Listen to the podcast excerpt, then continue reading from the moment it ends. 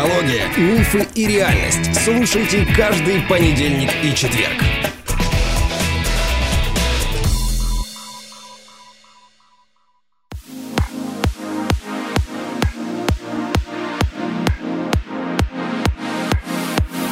Добрый день, дорогие друзья. Ну что ж, у нас финальный эпизод а, сезона об осознанности. И я очень рада напомнить вам и для новичков представить своего соведущего, который проделал этот большой путь в 12 недель для вас, дорогие друзья. Человек-энтузиаст, IT-специалист, кстати, всего-навсего, казалось бы, да, но эти знания помогли ему как раз составить для вас большой такой а, краткий конспект полторы тысячи страниц. Да, собрать его в книгу под названием «Счастливые пчелки» и стать моим прекрасным, веселым соведущим на этот сезон. Илья Бофт сегодня у меня в студии. Илья, привет. Всем привет. Ну, как тебе впечатление от сезона? Я очень рад, что мы прошлись по осознанности с разных сторон и определили четко многие понятия, которые позволят людям сложить полную цельную картинку. Я думаю, что а, наш сезон должен поспособствовать движению вообще в эту сторону. Во всяком случае, мы для этого делали всю ту работу большую, 12 э, недель, которую сегодня завершаем. Ведь тема осознанности, она, к сожалению, затасканная, профанированная, и многие люди, которые эти слова произносят и вообще в эту тему идут, вызывают крайне негативную реакцию, отторжение, и это связано с их высокомерием по отношению ко всем остальным. Такое понукание, знаешь, и насильственное такое внедрение. Вот. Э, тебе надо, ты просто живешь неосознанной жизнью, тебе надо заниматься осознанностью, тебе надо понимать и так далее. А вот эта возвышенность, при том, что она как раз является критерием отвала башки, будем называть вещи своими именами, она, ну, сейчас модно говорить, токсично очень, да, делает тему токсичной, ядовитой. То есть она порочит вообще эту тему, отравляет ее. И я очень надеюсь, что наш с тобой сезон позволил ну, реанимировать, что ли, да, восстановить светлое имя, чистое имя осознанности и вернуть людям представление о том, о чем вообще это, про что это. Поэтому спасибо тебе огромное за этот труд, большой.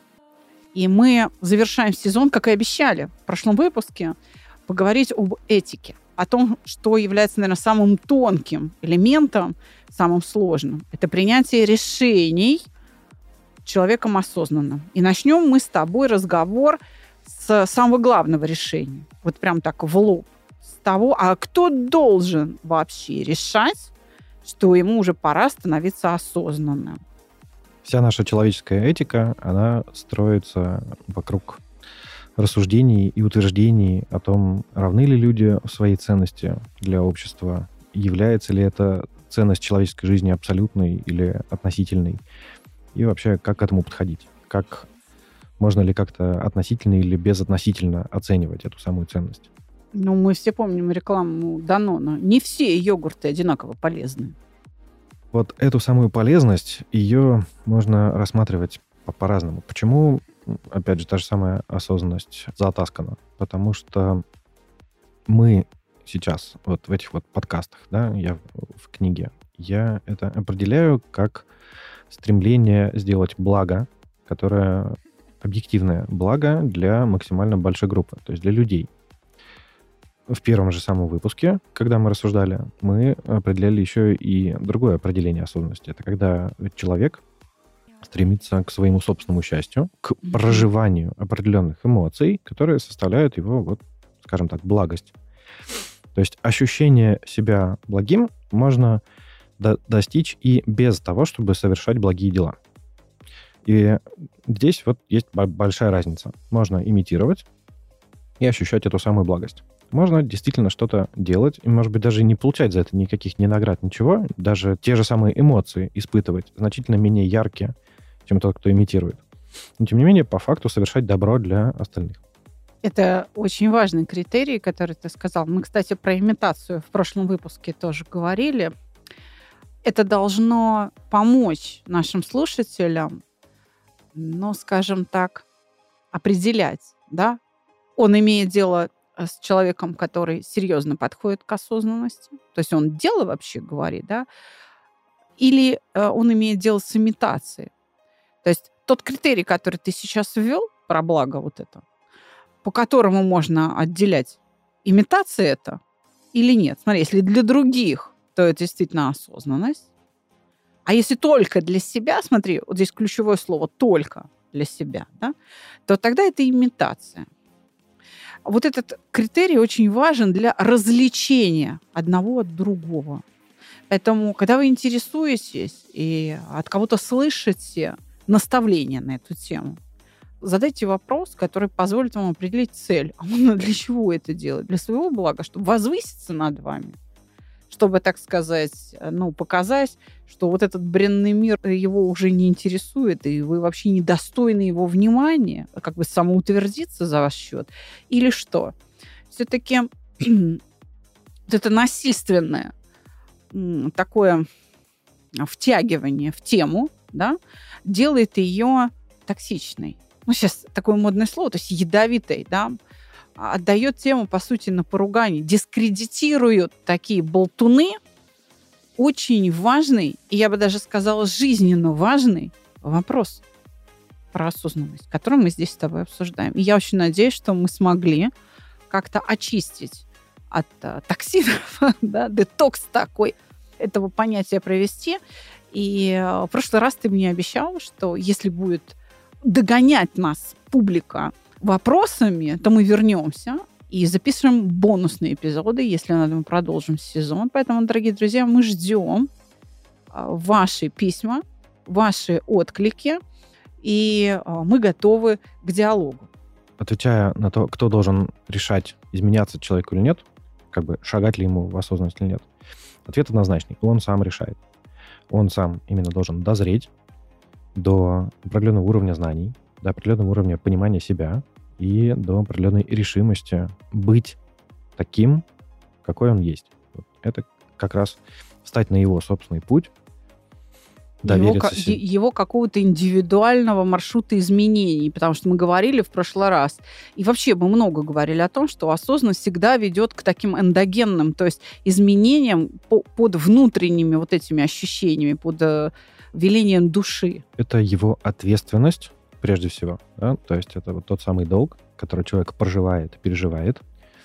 Долг быть собой, можно так это сказать. Да? И ответственность за мир, в котором появляется вот этот самый «я». Причем быть собой – это не статичное понятие. Быть собой – это значит управлять своими изменениями. Да. Так вот, вот это право быть собой, оно не вдруг берется и не откуда-то берется. Да? Оно берется из определенного жизненного опыта, познания себя, да? открытия себя. И выражается в конечном итоге вот в этом самом «я могу» и «я должен». Как бы, а должен ли я быть вот таким? Это прям вот даже до такого, что не может быть по-другому. Я вот именно должен это делать. Все. Ты знаешь, многие люди, которые нашли ответ на вопрос, да, я должен это делать, на самом-то деле и не могут. И по большому счету наш сезон для них. Что да, вы поняли, а теперь, а как смочь это сделать?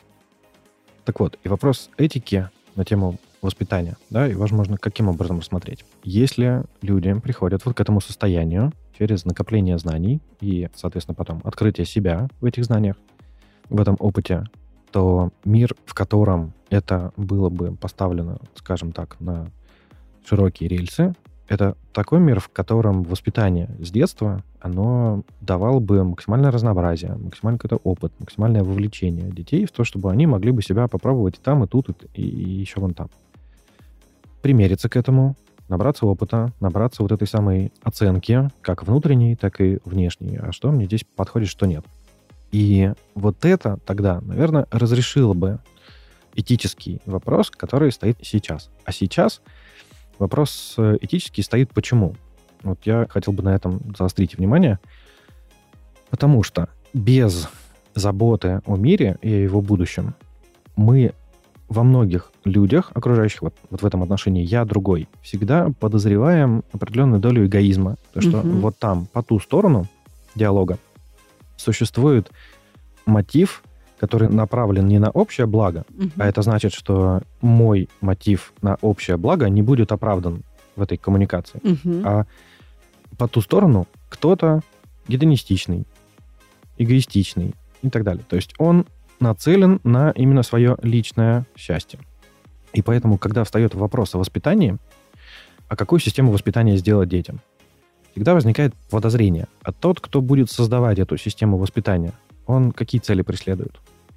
Он преследует цели воспитать общество, которое будет ему подчиняться, Ну, общество потребления, вот то самое, которое Да. мы так много обсуждаем. Или он действительно хочет построить систему воспитания, которая сделает общество свободное, открытое и производящее. Это огром- Творящее даже, я бы так сказала. творящее, да. Отсюда и идет как, как раз то, что мы воспитывать вроде бы как бы детей принимаем это, и мы это делаем, мы этим занимаемся. Хотя ведь, по сути, мы формируем. Мгм. Ребенок не выбирает, в какую, например, веру его родители его обратят. Он не выбирает, какие книги он будет читать. Мгм. Он только потом будет выбирать, и то он будет выбирать уже на основе того опыта, ко- который у него есть. Ну, безусловно. А В пер- плену вот этого воспитания, да. Мы соглашаемся с тем, что это этически нормально. То, что у нас есть какие-то ограниченные группы, как правило, это там семья, родители, Мгм. какое-то окружение определенное, подобранное каким-то, по каким-то критериям, кто занимается воспитанием детей. И это этически нормально. Но если мы возьмем, например, взрослого человека и говорим, а давайте он у нас пройдет сейчас вот через определенную процедурку изменения личности, да, и вот станет другим. Это этически считается ненормально. Почему? Вот у нас сейчас вот этот парадокс существует именно потому, что существует вот это недоверие людям, которые могут оказаться эгоистичными, но вслух мы об этом не говорим. Но это понятно, почему эта парадоксальная ситуация имеет место быть. Потому что мы же биологические объекты. И поэтому семьи формируются вообще-то под действием законов эволюции. А только потом встраивают нас в культуру. Среда э, обитания наша, семья, она поставляет членов общества. И поэтому, да, обществу мы не очень-то доверяем, вот так скажем. Потому что общество, оно, это такая штука, там можно и не выжить. То есть там можно, или так скажем, испортиться. То есть ты пришел туда хорошим, и ты испортился. И вот я понимаю твои опасения. Мы действительно, ни мы, ни наши дети, мы не гарантированы воспитанием, как ты говоришь. То есть нам воспитание или традиции воспитания не гарантируют получение того опыта, который сделает нас осознанным, скажем, к 14 годам. Почему? Совершенно. Да, потому что дети существуют изолированно. Один ребенок в семье, и его учат получать удовольствие, используя какие-то вещи. И все. То есть его не учат строить отношения, потому что когда семьи были большими, например, там 5-6 детей, вот рожали много, да, то ты хочешь, не хочешь, но ты учишься строить отношения. То есть в этом смысле общество пополнялось постоянно новыми личностями. Другой вопрос, какого качества, но личности были. И ну, Есенин, хорошо, там из крестьянской семьи, ну, понимаешь, да? Эти семьи поставляли очень яркие личности в общество. И задачей общества было только обеспечить вот этот социальный лифт, то есть вот это вот распространение образца. То сейчас такое количество образцов наплодились, и просто ну, каждый кулик свое болото хвалит.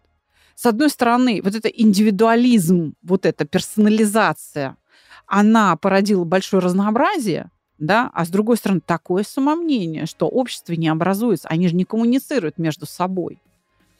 И вот сейчас у общества задача такая ограничить эту индивидуализацию, вот эту персонализацию, ограничить, а научить строить отношения. Ведь даже в игры перестали играть, в которые мы играли, например, там, горелки или там что-то такое, где разбиваются на команды, на пары, пары эти меняются. И тем самым ты в детском возрасте учишься а, взаимодействовать с разными людьми. То есть правила игры таковы, что ты должен все время или менять пару, или менять команду, потому что, например, когда играли в Бояр, Бояре, а мы к вам пришли. То есть, да, тебя могли забрать свою команду, и ты вынужден теперь играть за нее. То есть менять вот эту позицию. Теперь твоя команда другая, ты должен добросовестно это делать. Есть же правила. То есть, а, перешел сюда, все, теперь за нас борись. Вот, то есть не поддавайся. Перестали в эти игры играть. Ну, во что играть? Ну, хорошо, баскетбол там, я не знаю, там футбол. Но это, это игра в мяч, а не игра в отношения. В играх не моделируются отношения. Ну, в интеллектуальные игры играют, да, вот эти настолки всякие, на креатив и фантазию. А нуждаемся мы-то в людях, которые умеют строить отношения, потому что вот ты с чего сегодняшний выпуск начал? Ты говоришь, мне нужно, чтобы я с детства приобретал опыт оценивания. Как я оцениваю и как меня оценивают. Чтобы отличать одно от другого. Так вот это оценивание обеспечивается другими людьми. Оно оценивает что? Качество выстраиваемых мною отношений. Поэтому общество сейчас может решить ту проблему, о которой ты говоришь, решить этическую проблему, да? То есть гарантировать человеку осознанность в результате воспитания в семье только в том случае, если в культуру войдет цель такая, да, через механизм вот этих усложнения э, отношений, чтобы ребенок проходил через разные сложности в отношениях. Да, где-то через формат игры, а где-то, чтобы родители специально эти педагогические задачи вот прям брали, ставили и прям проводили эти мероприятия, чтобы это было в культуре воспитания. Я вот прям двумя руками за. Я очень надеюсь, что те, кто нас слушают, а нас слушают люди, которые являются родителями, понимаешь, что они возьмут это на вооружение. Пусть даже не полностью, частично, но это уже будет большое благо. А может угу. ли... Э, вот сейчас, наверное, сейчас самая спекулятивная тема. Вот самая спекулятивная тема. Именно этот вопрос особенно токсичный делает, то есть особенно дискредитирует вопрос осознанности. А может ли осознанный человек быть богатым? Почему нет? Так вот и скажи. Точно может. Вопрос сразу изначально в своей формулировке с подвохом. Будто бы между ними есть причинно-следственная связь. Да. И вопрос, он ведь не про может, да, а вот как раз, а существует ли вот такая вот причинно-следственная связь? Угу. Я бы не проводил эту причинно-следственную связь. Я скорее сказал бы таким образом, что одно другого не исключает. То есть если есть между ними причинно-следственная связь, она звучит именно так. Одно другого не исключает. Угу. А, осознанный человек, а, вспоминая все те а, параметры и критерии осознанности, вот, как, которые мы обсуждали, осознанный человек — это способный прогнозировать, причем с высокой точностью, результаты своих действий. И это однозначно повышает шансы на успех этих действий. Любая деятельность, она в долгой перспективе ведет к деньгам априори. Ну, если эта деятельность соответствует той культуре, которая вокруг. Да? То есть можно, да, действительно провести такую линию, то что осознанность, она ведет к деньгам. С другой стороны, осознанность связана с творчеством, а то есть чем-то необычным и зачастую необычным, что может быть вот прямо вот где-то на краю общества. Угу. Если... И с растратой да. и с растратой да. ресурсов для творчества. Да. Вложение. Давай так на, да. на, назовем вложением в то, чтобы созидать и делать вот это самое благо. И, и тому есть очень много примеров. Э, взять того же самого Ницше, да, который э, умер в одиночестве и относительной бедности. Да, и очень много там, писателей, художников, которые точно так же в течение своей жизни не видят связи своей вот этой самой осознанности с, и своего вот этого долга, и своего творчества с тем, что это бы как-то вознаграждалось обществом. Сейчас астрологи засыпят э, нас, значит, проклятиями. Да, что вы говорите? У них в натальной карте написано было, что слава только после смерти. Не хотелось бы связывать с астрологией. Я бы про что сказал. Есть связка деятельности с деньгами четкая. Хорошо делай, хорошо будет. Есть статистика, которая показывает очень высокую значимость, назовем это так, отклика на счастливый случай. Есть математические модели, которые строили и пытались выяснить, а что в большей степени ведет к богатству. Способности, а, счастливый случай или тяжкий труд какой-то такой, что называется, не поднимая головы. Так вот, наибольшие результаты показала связка способностей и готовности реагировать на случай. По-моему, Генри Форд говорил, да, что сколько я видел людей, которые упускали свои счастливые возможности просто потому, что они выглядели как работа. Да. Ленились трудиться и все. В каком-то смысле можно сказать, что сама по себе осознанность людей — это их счастливый случай. Ведь если сравнить с остальными людьми, которые не нашли своего призвания, ведь это самый поиск призвания, вспомним, да, это что такое? То, что человек в какой-то момент говорит себе, да, я пойду меняться, да, я пойду вот в эту сторону. Он открыт этим самым изменениям и, соответственно, идет в эту сторону. Будет ли эта среда, в которую он идет, и вот эти изменения, в которые он идет, связаны с деньгами, это зависит не столько от этого человека, сколько от той культуры, в которой он это делает. Ну, понятно. В одной культуре искусство почитают и за это платят, картины раскупаются Совершенно за хорошие суммы, а в другой просто благодарят. Да. Ну, то есть грамоту дали, поаплодировали и дали народного артиста нам. А, ну, опять же, и разные общества находятся на разной стадии развития. Там, может быть, ну, нет вот этой экономической модели. И все. Ну, то есть... И как бы мы упираемся вот в эту объективную реальность. Подытожим. То есть связь между обеспечением, давай так, угу. об, обобщенно, обеспечением материальным и осознанностью, она есть. Но не прямая. Она не прямая, угу. она точно есть. Она есть как через способности, так через открытость новому, так и через э, более высокие шансы поймать случай.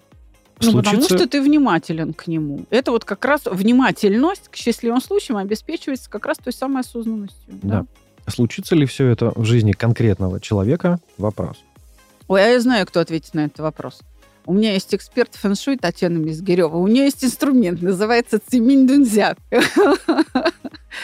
Но я хочу сказать, что вот опять же, мне вот здесь вот надо вот сейчас свои пять копеек проект «Чувство покоя», которым я руковожу, это как раз очень хороший инструмент для достижения осознанности. Потому что почитайте отзывы, чего люди говорят. Потому что мы как раз тренируем вот эту различительную способность. Мы начинаем вообще с того, что учим человека отличать. Что он чувствует? Давать имена этим состояниям. И тогда все, что мы можем измерить, все становится управляемым. Тогда мы можем изменить способ переживания того, что мы узнали. Все-таки в психическом плане осознанность обеспечивается механизмом управления вниманием. Если ты сосредоточен на том, вот, что ты делаешь, что ты думаешь, в каком ты находишься состоянии, ты можешь дать ему имя, потому что есть определенные знания предметные, ты их используешь, осознанно, это значит внимательно, то есть когда под контролем внимания что-то происходит, то тогда да, ты начинаешь эту способность тренировать. Иными словами, вот глазами психолога осознанность это что такое? Это внимательное отношение к себе и окружающим. Ну, если уж так совсем упрощать. Тогда это инструмент. Всего-навсего вот там в достижении денег, например. Мы в одном из прошлых выпусков разбирали разум и э, эволюцию, которая привела к разуму, и что это вообще означает. Так вот, как раз если для вот того высшего долга человека, осознанного, деньги как инструмент имеют определенный смысл, то его разум обязательно подскажет ему, как эти деньги получить, откуда получить и, и что с ними делать. И наоборот, если сами деньги являются для человека осознанного целью. Целью. Угу. Может же быть такое? Может, может быть. Да. Может быть. То в таком случае он разумно придет к этому, каким образом ему это получить. Ну, то есть здесь связка, опять же, не прямая, она идет через то, что осознанный человек, он в наивысшей степени разумен, а значит и шансы на то, что он найдет какой-то рациональный путь, резко выше. То есть опять приходим к этике. Ты развиваешь свою осознанность для чего? То есть мы опять приходим к этике. И вот, кстати, очень не хочется противопоставлять людей. Вот осознанные, они как бы хорошие, а неосознанные такая биомасса. Вот очень важно, чтобы у наших слушателей не было такого ощущения. Если оно, не дай бог, возникло у кого-то в течение всего сезона, то вот сейчас давай скажем это в микрофон, что на самом деле осознанные люди точно такие же люди. Вот точно такие же, как те, кто слушает нас сейчас. То есть у них две руки, две ноги, а у кого-то, может быть, ноги и нет, не знаю, оторвало, там какая-нибудь техногенная катастрофа, э, ну, что-то случилось, да, э, травма. Вот. Но это не какие-то герои вселенной Марвел. Нет. А, кстати, осознанные люди часто очень скромны. Потому что как раз они понимают, что они из себя представляют. То есть они видят не только свои преимущества, но и недостатки. Потому что они внимательны к ним. То есть они очень скромные и стараются этот мир и вас не повредить силу своих свойств, да, способности вот так э, смотреть на мир. Так что нет, осознанные люди это не какая-то элита там, знаешь, там супер класс какой-то, белая кость. А то так можно к идеям э, прийти, которым Не за которые приходить. наши, да, деды воевали. Ну, правда, вот, понимаешь, там, возвышенность. Нет. Вот как раз если возникает какая-то возвышенность, то, значит, уже что-то с осознанностью куда-то она как-то уменьшается. То есть это уже такой звоночек, так, стоп, сосредоточься, потому что вот эта возвышенность, это что? Это чувство. То есть ты погружаешься в чувство, а не в осмысление. Здесь все-таки должен быть баланс. Не должно одно над другим преобладать. Вот разумность. И как раз вот эта самая фраза пафосная на, на прошлом выпуске говорили. Обречь этот мир на себя. Это что означает? Это не означает заменить собой этот мир. Но а предъявить все, себя, да, ему. все-таки видеть мир, в котором есть я, и Мгм. который от этого выигрывает. Мгм.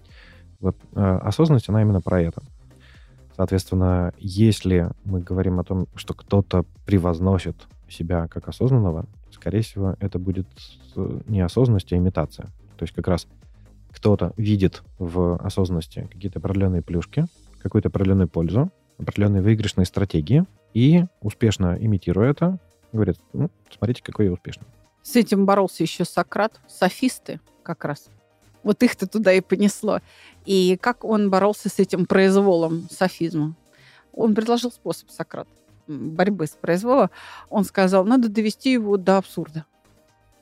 То есть поддаться, так еще и помочь чтобы он стал избыточен до абсурда. И тогда он теряет свою значимость, он становится бессмысленным. Все это смешно уже.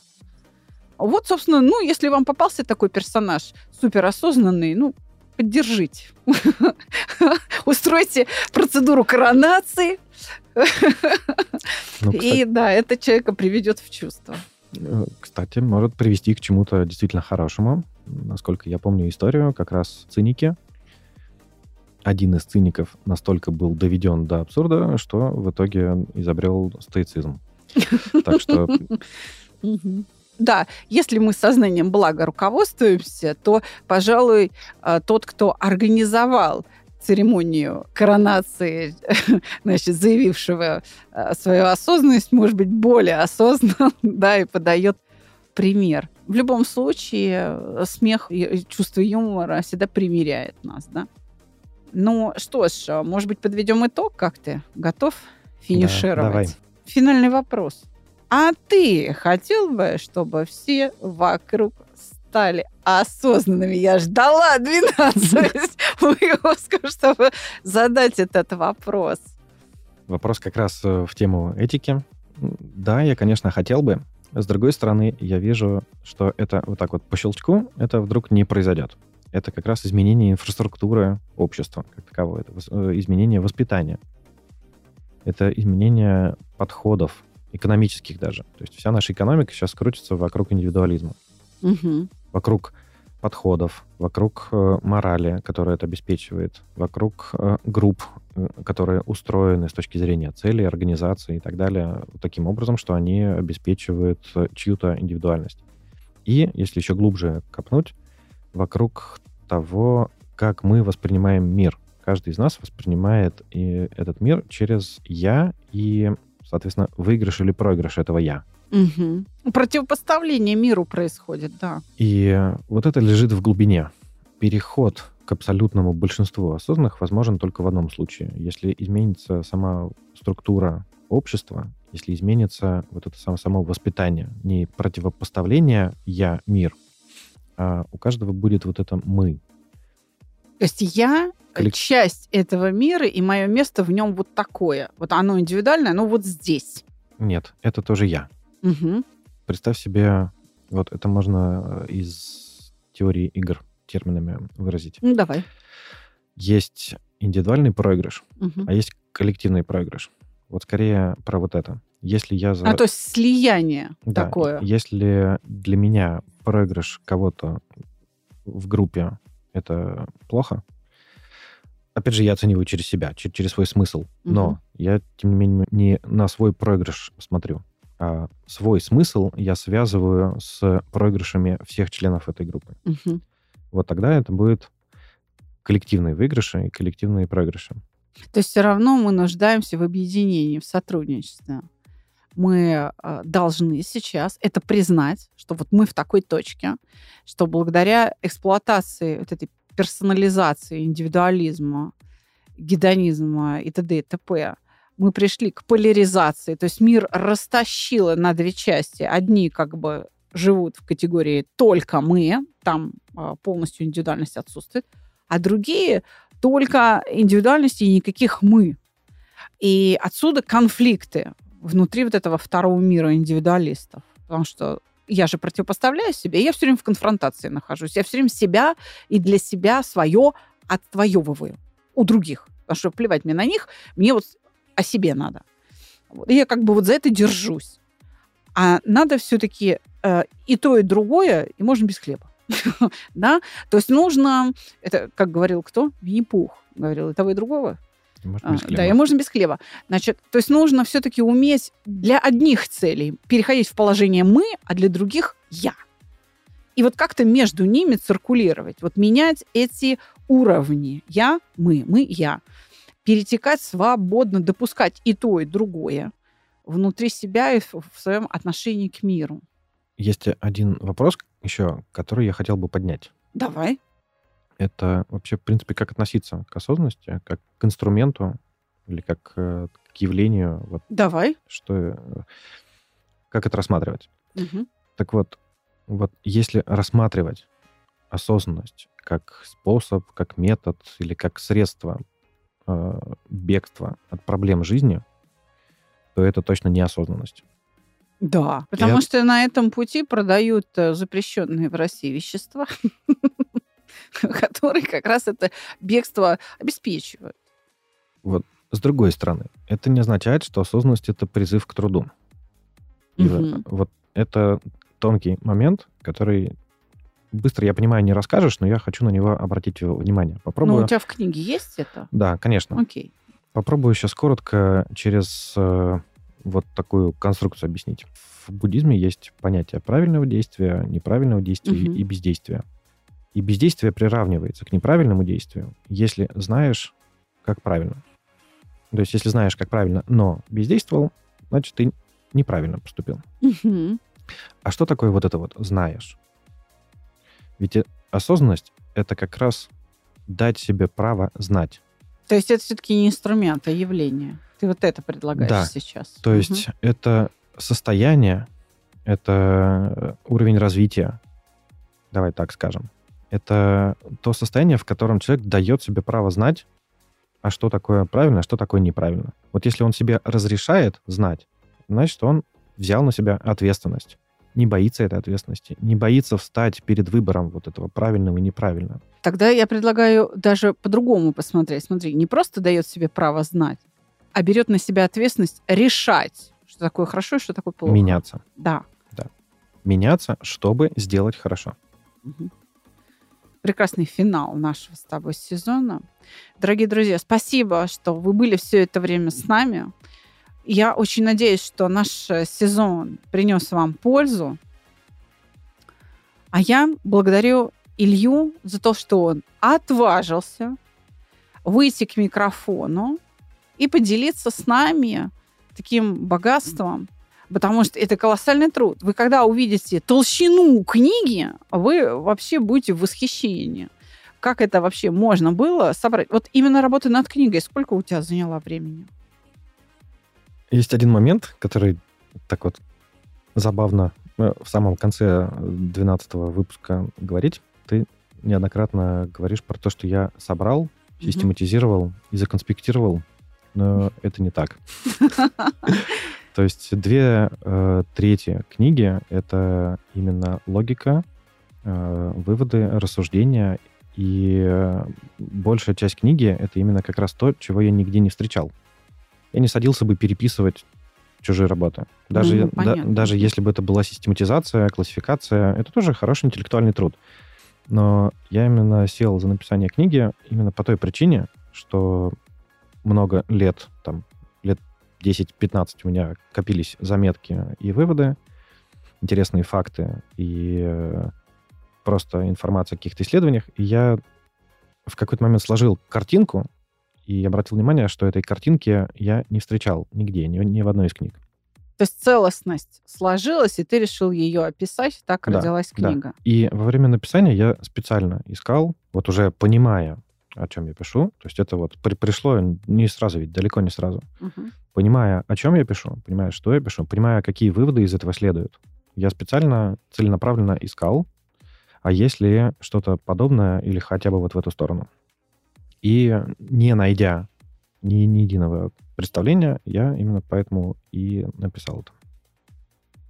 Все равно это не отменяет моей благодарности, благодарности слушателей и тех, кто уже купил твою книгу, э, тебе за этот труд, потому что, наверное, он исторически созрел.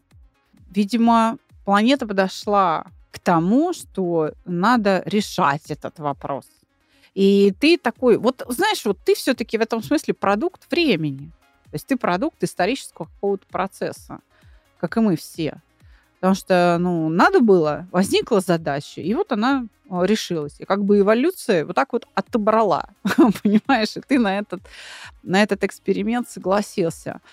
Я думаю, что люди оценят еще чуть-чуть попозже. То есть кто-то вот сразу оценит то, о чем мы с тобой говорили, и книгу.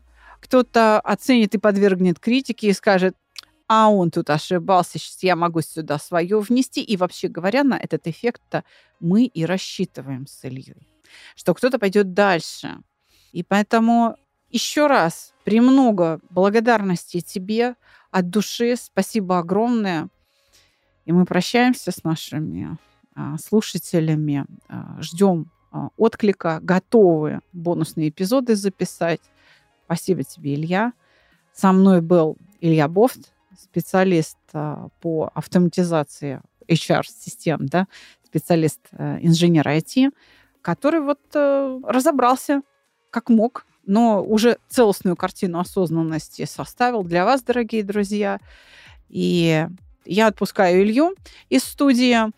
А встретимся с вами, дорогие друзья, в понедельник. Напоминаю, по понедельнику у меня идет сезон «Народная аптека». Для вас работают врачи. Всего вам доброго, друзья. До свидания. Счастливо.